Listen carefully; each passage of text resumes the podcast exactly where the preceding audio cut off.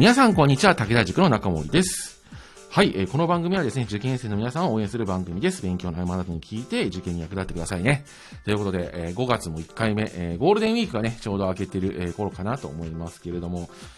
ね、まあおそらくまあ外出するなという話で、おそらく皆さん、まあね、遊んだりもできず、ひょっとしたら部活とかも中止だったのかなとは思うんですけど、まあね、えーちょっとでもこの、えーラジオがですね、ストレス解消につながってくれれば嬉しいなというふうに思います。はい、それでは早速ですね、今回も、えー質問、えー、いっていきたいと思いますので、よろしくお願いします。はい、えーということで、今回はモッツァレラさんからの質問ですね。えー数学の正しい勉強法について聞きたいです。よく解放暗記やら思考するのだとか言われていますが、実際どうなんですか？ちなみに共通テストで数学 1A しか使わないものです。ということなんですけど、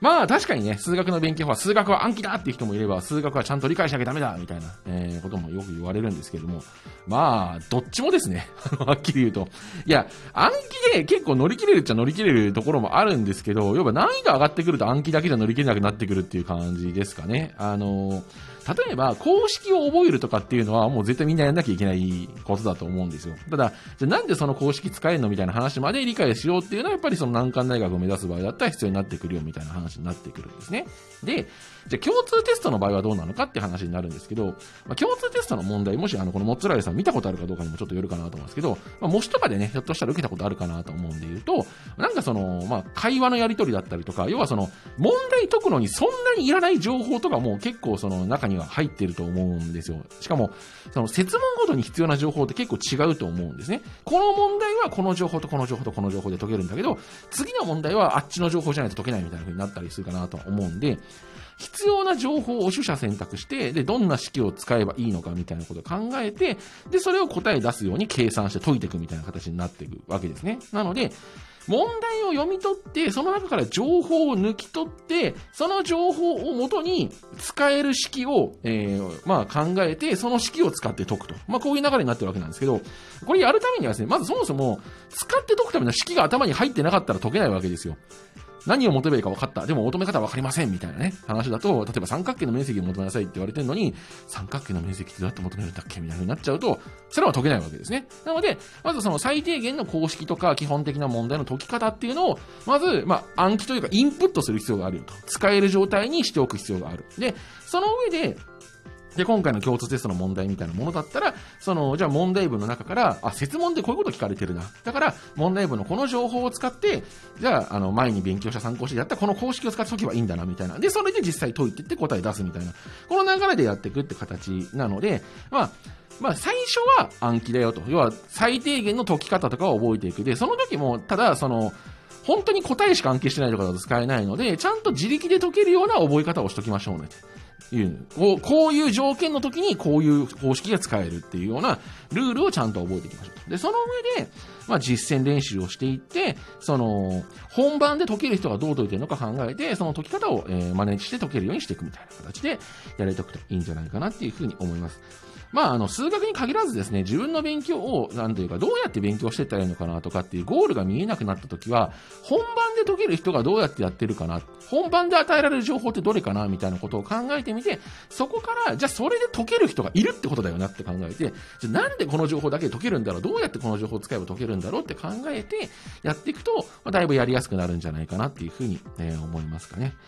はい。まあ、なので、もしね、まだインプットがしっかり終わってないよみたいな形であれば、例えばそれこそね、あの、有名どころな問題集で言えば、まあ、あの、基礎問題成功とか、チャート式とか、あフォーカスゴールドとか、ああいうね、あの、あとはまあ教科書のとかも全然いいんですけど、そういう、まあ、基礎的な問題が載ってる問題集を一旦完璧にしてもらって、まあ、その後ね、共通テストの対策の問題集とか箱問とかね、実践問題集とか、その辺で、まあ、本番形式の練習していくといいんじゃないかなっていうふうに思います。はい。以上、皆さんからいただいたお悩みメールのご紹介でした。えー引き続き皆さんからのお悩みを募集します。えー受験に対する不安なこと、対策、勉強方法、小さなことから大きなことまで、どんなことでも大丈夫です。お待ちしております。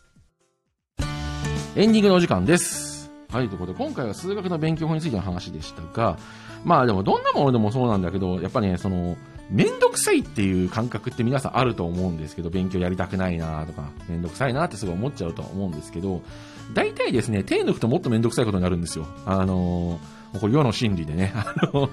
あの、要は、今回でいう話だと、数学例えばね、その、なんでそうなるのかとか考えるのめんどくさい、解けりゃいいじゃんって思って、いや、本当に解き方を覚えてたはいいんだけど、なんでその式そもそも使えるのかわかんないから、その自分で解こうと思っても、どの式も使えなくて、ただ数字暗記しただけになっちゃうみたいなことは、結構ですね、やっぱり相談とか載ってると多いんで、他の科目でもそうですね、英語の長文の問題を復習するのめんどくさいから答え見て、丸付けして、なんとなく解説見て、直して終了みたいな。でも、人の解説読んだだけで自分じゃ全然読む練習してないから、いざもう一回自分で解けって言われたら全然解けないみたいなこともなってしまいがちなので、あの、楽しようとした結果、負担がとても大きくなるってことにならないようにですね、常に本番でどういうやって解いてるのか、解ける人はどうやってるのかってことを考えてですね、やることを意識していきましょう。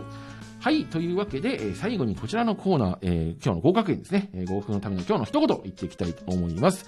自己肯定感と危機感は両方持とうという話を、えー、していきたいと思います。はい。はい、こちらなんですけれども、まあ、勉強ってやっぱりその、この二つが大事で、要はなんかポジティブな気持ちと、まあ、ネガティブってわけじゃないんだけど、その、こう、追い立てられるものがないとなかなかやらないわけですよ。で、なんでそれ大事かっていうと、まあ、受験って締め切りが決まってるからなんですよね。その、締め切りをオーバーしたら、やっぱりその受からないわけなので、締め切りに間に合うようにやらなきゃいけないってなると、やっぱりその危機感、いつまでにやらなきゃとか、ここまでに終わらせなきゃみたいな感覚が、そ、すごい大事なんですよ。だけど、そればっかりだと、だんだんやっぱ鬱になってくるというか、やる気がもうなんか、やけになってきちゃうんですね。もうなんかやってられっかみたいな、もう勉強したくないよみたいになってきちゃうので、やっ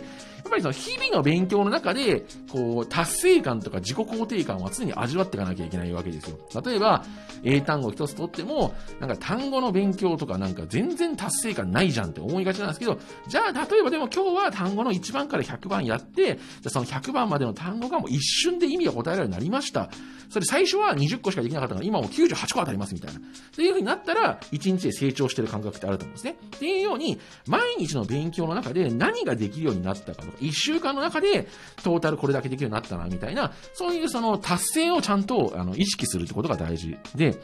で、危機感の方はですね、要はですね、まだ春だから焦らなくても大丈夫でしょうとかって思ってると、あの、大体ですね、直前期に勉強しようと思っても、普段から勉強の習慣ない人っていうのは急にできないわけですよ。だから、その、今の時期から勉強、あの、なんていうか、まだできてない割にはちゃんと、あの、自分のできる限りでしっかりやっていって、徐々にですね、限界を引き上げていかないとですね、いきなりですね、生まれ変わったように1日12時間とかやれる人ってそんなにやっぱり多くないわけなんですよ。しかも、12時間やっても、おそらく、まあ、あの、ある程度慣れてきた時の5時間とか6時間ぐらいの勉強にしかなってなかったりすることってザラにあるので、やっぱりその最初って大体失敗したり試行錯誤することが多いんですね。なので、その今のうちはですね、本番直前期にめっちゃ勉強できるようにするために、まず今の時点から今の自分の限界ギリギリまでしっかりやっていかないと間に合わないなっていう感覚を持ってですね、えー、ちゃんと臨んでもらえればと思います。あの、受験が長いと思ってると気づいたら12月とか1月になってるので、えー、その辺はしっかり、えー、ね、心に留めておいて、えー、勉強を続けていってください。ということで、以上、合格のための今日の一言でした。それではまた次回お会いしましょう。さようなら。